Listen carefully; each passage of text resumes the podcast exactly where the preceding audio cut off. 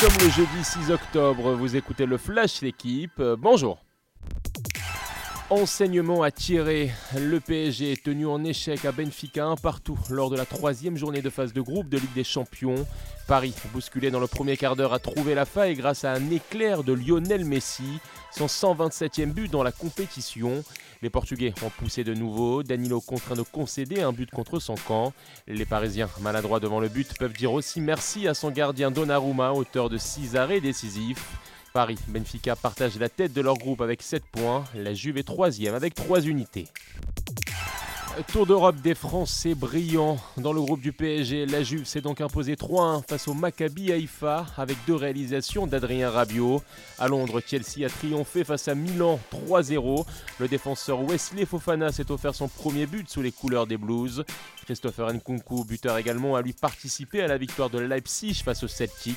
Enfin, un petit mot d'Erling Haaland, victoire de City 5-0 face à Copenhague, doublé du Norvégien.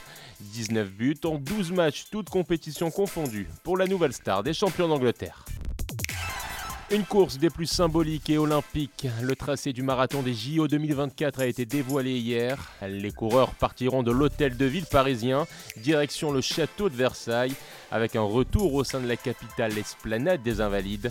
Un tracé en hommage à la marche des femmes d'octobre 1789, date de ratification de la Déclaration des droits de l'homme. Le marathon féminin a d'ailleurs lui été programmé en fin de JO pour plus d'honneur. Enfin, ne pas rater sur la chaîne L'équipe ce jeudi l'ouverture des mondiaux de judo dès 14h. Attraction du jour à Tashkent en Ouzbékistan. L'entrée en piste de Shirin Boukli, 23 ans, double championne d'Europe des moins de 48 kilos. Merci d'avoir écouté le Flash L'équipe. Bonne journée.